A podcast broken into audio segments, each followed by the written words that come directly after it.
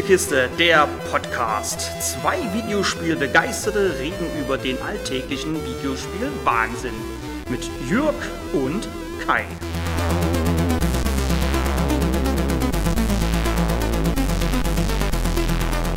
Manchmal ist es schwer. Also, ein Spiel. Und manchmal auch ein Test. Denn wie fängt man am besten an? Hat man etwas, an dem man sich erstmal abarbeiten kann? Fängt man schnöde mit dem Entwickler, dem Setting oder doch dem offensichtlichsten, weil sichtbarsten der Grafik an? Unwissenheit macht sich beim Autor dieser Zeilen breit. Wobei das schon wieder ganz passend ist, denn da haben wir, oder besser gesagt ich, meine Einleitung. Denn bei dem heutigen Spiel Mortal Shell, einem Souls-like, ist der Spieler genauso unwissend wie die Spielfigur, die wir verkörpern. Na dann, feuerfrei.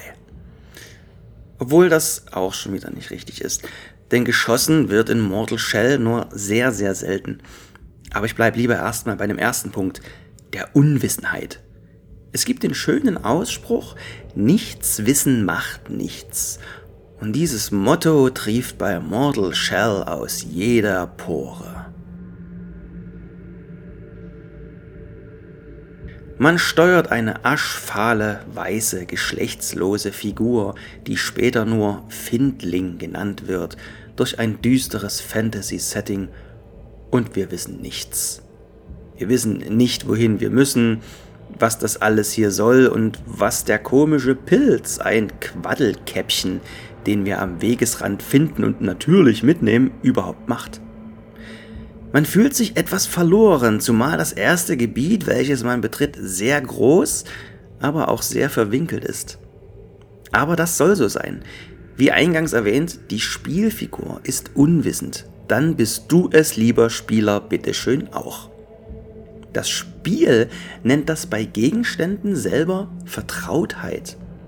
Bei dem erwähnten Pilz, dem Quaddelkäppchen, hat man zu Beginn eine Vertrautheit von 0. 0 von 10, um genau zu sein. Benutzen wir den Pilz, steigt die Vertrautheit auf Stufe 1 und wir erfahren seine Eigenschaft. Er heilt uns. Über einen bestimmten Zeitraum schenkt er uns ein paar Lebenspunkte. Gut zu wissen, denn jetzt wissen wir, wo wir Heiltränke herbekommen. Also zumindest sowas in der Art. Denn richtige Heiltränke, wie in anderen Souls-Spielen, die sich auch nach dem Tod immer wieder auffüllen, gibt es in Mortal Shell nämlich nicht. Dafür wachsen die Pilze, wie auch im echten Leben, wieder nach. Nach circa drei Minuten steht ein neuer Pilz am gleichen Standort und wartet darauf, wieder gepflückt zu werden. Okay, im Real Life dauert es etwas länger als drei Minuten, aber was passiert jetzt, wenn man mehr Pilze futtert? Die Vertrautheit steigt bei jedem Pilz um eine Stufe und bei Stufe 10, dem Maximum, heilt das liebgewonnene Quaddelkäppchen die Lebenspunkte über einen schnelleren Zeitraum. Okay, ich habe jetzt vielleicht ein wenig zu viel über Pilze geredet, aber das Erwähnte lässt sich halt auf jeden Gegenstand anwenden, den man im Spiel trifft. Man bekommt einen Gegenstand und weiß nicht, was er macht. Man hat vielleicht eine Ahnung, aber nie Gewissheit. Auch ist die Menge an Vertrautheit, die man bei jeder Benutzung gewinnt, unterschiedlich. Ein weiteres schönes Beispiel. Ebenfalls im ersten Gebiet findet man einen weiteren Pilz, eine Tarspore.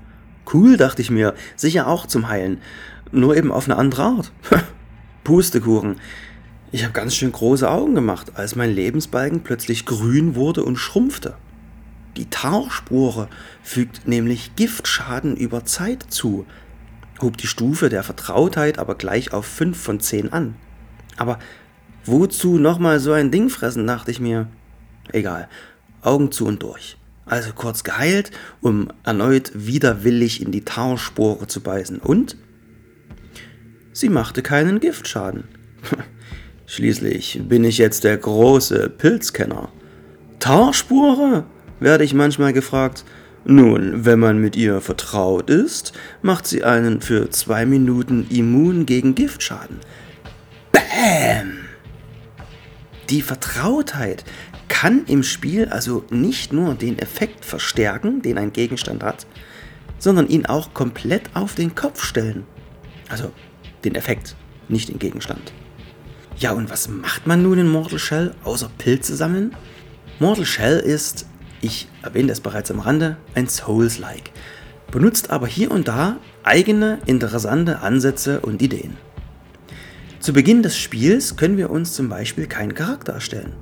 Wir sind einfach diese nur aus weißem Fleisch und Knochen bestehende Figur. Recht schnell finden wir am Wegesrand einen toten Ritter, den wir mit samt seiner eindrucksvollen Rüstung kurzerhand einnehmen. Damit haben wir unsere erste von insgesamt vier Hüllen gefunden, in die der Findling schlüpfen kann. So umgeht das Spiel einen Charaktereditor und bietet dem Spieler auf diese Weise gleichzeitig vier mögliche Spielarten bzw. Charaktere an. Diese Hüllen lassen sich im Turm von Falgrim oder über bestimmte Gegenstände wechseln. Zu den Hüllen selber hat man, wie sollte es anders sein, natürlich auch keine Vertrautheit. Wen man sich also gerade angezogen hat, weiß man nicht. Schwester Genesa, die man ebenfalls im Turm von Falgerem findet und die den Charakter auch immer Findling nennt, kann uns hier glücklicherweise weiterhelfen. You wear a familiar face, or should I say, a distinct lack thereof. Where did you find him, family? Do not answer. Just come closer. It's a simple pleasure to glimpse my beloved, even if he's truly gone. Some part of him remains with you. Ah, a small consolation, but I shall accept this mercy. Would it please your withered lips to taste my gifts once again? Für 500 Tar, die Währung in Mortal Shell, erfahren wir, wessen toten Körper wir da angeschleppt haben. Also, naja, wen wir da halt gerade benutzen. Tar bekommen wir von jedem besiegten Gegner. Und wir verlieren auch alles, wenn wir sterben und beim Versuch, es zurückzuholen, scheitern. Das ist typisch für Souls-Spiele und auch Mortal Shell erfindet das Rad hier nicht neu. Dafür aber bei der Charakterentwicklung. Schließlich borgen wir nur fremde und dazu noch eigentlich schon tote Körper. Deswegen können wir nicht im klassischen Sinne leveln, sondern können nur bei Schwester Genesa in einem charaktereigenen Fertigkeitsbaum bestimmte Vorteile freischalten. Mehr Lebenspunkte zum Beispiel oder kein Ausdauerverlust beim Rennen. Zu jeder Freischaltung, auch zur Hülle selbst, bekommen wir noch einen kleinen Text präsentiert, der uns tiefer in die Lore des Spieluniversums eintauchen lässt. The Ovid made promises of an end to war and human suffering. Promises all were desperate to hear, myself not least, for I'd seen my share of tragedy. I scratched my name in their book, swearing myself to the deathless doctrine. My armor clattered on the ice as I knelt before them and asked myself if I would ever be worthy. Die Hüllen unterscheiden sich im Übrigen in der Haltbarkeit, also dem Leben, der Ausdauer und ihrer Entschlossenheit. Die benötigt man zum Kontern und für mächtige Waffenfertigkeiten. Denn kontern sollte man können oder besser gesagt parieren, denn ein Schild oder etwas Vergleichbares gibt es nicht. Hat man genug Entschlossenheit, wird eine Parade immer in einen stylischen Konter umgewandelt, der zudem noch einen kleinen Boni mitbringt.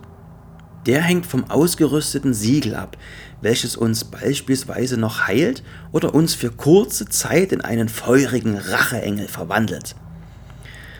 Das fehlende Schild ersetzt Mortal Shell durch eine weitere Eigenheit. Der Charakter kann sich verhärten. Heißt, Egal in welcher Situation, es ist jederzeit möglich, sich selbst per Tastendruck in eine Art Steinsäule zu verwandeln. Lässt man die Taste los, ist man nicht nur wieder quicklebendig, man führt auch die begonnene Aktion zu Ende. Einen Angriff zum Beispiel. Die Verhärtung wird zudem auch aufgelöst, wenn man von einem Gegner getroffen wird. Der Gegner taumelt dabei meist ein Stück zurück, was einem selbst Zeit für einen Gegenangriff gibt. Oder man war bereits im Angriff, holt aus, verhärtet und wartet. Der Gegner trifft einen, taumelt zurück und man selbst macht die begonnene Aktion zu Ende greift also instant an. Ein schönes Alleinstellungsmerkmal von Mortal Shell, welches aber teilweise zu überpowered ist. Denn schon mit der ersten von vier Waffen lernt man einen viel zu mächtigen Sprungangriff. Und man kann jederzeit verhärten. Jederzeit. Also auch während des Sprungangriffs in der Luft schwebend. Schwerkraft? Pah, muss ja nicht erklärt werden. Einer der Gegner greift an und zack, Sprungangriff geglückt. Kurz nachdem die menschgewordene Steinsäule, also die äh, steingewordene Menschsäule, also ja, unser Protagonist, zum Beispiel auch von einem Boss getroffen wurde. Keinen Schaden genommen, Boss getroffen. Ja, die Verhärtung hat einen kleinen Cooldown, aber der beträgt gerade mal drei Sekunden. Mortal Shell hat neben diesem noch andere Balancing-Probleme. Ein Dark Souls ist beispielsweise schwer, aber nie unfair. Also sagt zumindest die Presse, nicht meine Meinung. Mortal Shell hat aber manch unfaire Stellen, die sich am Ende in der Wertung widerspiegeln. Die Hüllen geben dem Spiel im Übrigen noch eine weitere letzte Besonderheit. Man kann einmal sterben, wobei Sterben hier nicht der richtige Ausdruck ist. Fällt der Lebensbalken auf Null, wird der Findling aus der Hülle rausgeschleudert. Hülle und Gegner verhärten in dem Moment für eine kurze Zeit. In der hat man nun die Chance, wieder in die Hülle zu schlüpfen, um sich mit vollem Lebensbalken wieder in den Kampf zu stürzen. Erst bei einem erneuten Dahinscheiden wacht man bei Schwester Genesa auf, um seine Seelen, Entschuldigung, seinen Tar wieder zurückzuholen. Mit Mortal Shell hat Entwickler Cold Symmetry ein, wie ich finde, wunderschönes Souls-like erschaffen. Ihr Erstlingswerk hebt sich durch eigene Gameplay-Ideen und Ansätze angenehm von anderen Spielen dieser Art ab. Dass man nicht leveln kann, fand ich zu Beginn komisch, aber irgendwann sinnvoll. Schließlich ist das Spiel um diesen Ansatz herum gestrickt. Das Verhärten im richtigen Moment erfordert ebenso gutes Timing wie das Parieren und Kontern. Die Vertrautheit, die man zu allem aufbauen muss. Es gibt keine Schnellreisefunktion, aber wozu auch?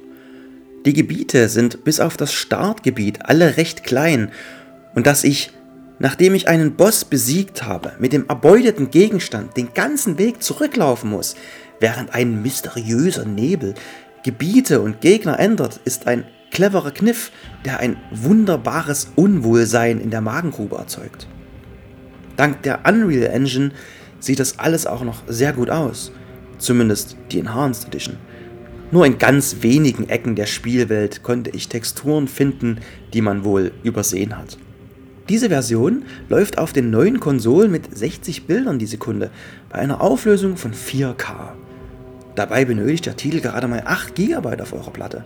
Bei der normalen Version sind es gar nur 4, aber die rennt auch nur mit 30 Bildern in 1080p. Okay, genug Techniksprech. Sehr gut und stimmig fand ich die englischen Sprecher, die dem düsteren Szenario eine weitere Note hinzufügen. Der Sound der Kämpfe klingt zudem noch schön satt, alles wird mit einem unheilvollen Klangteppich untermalt.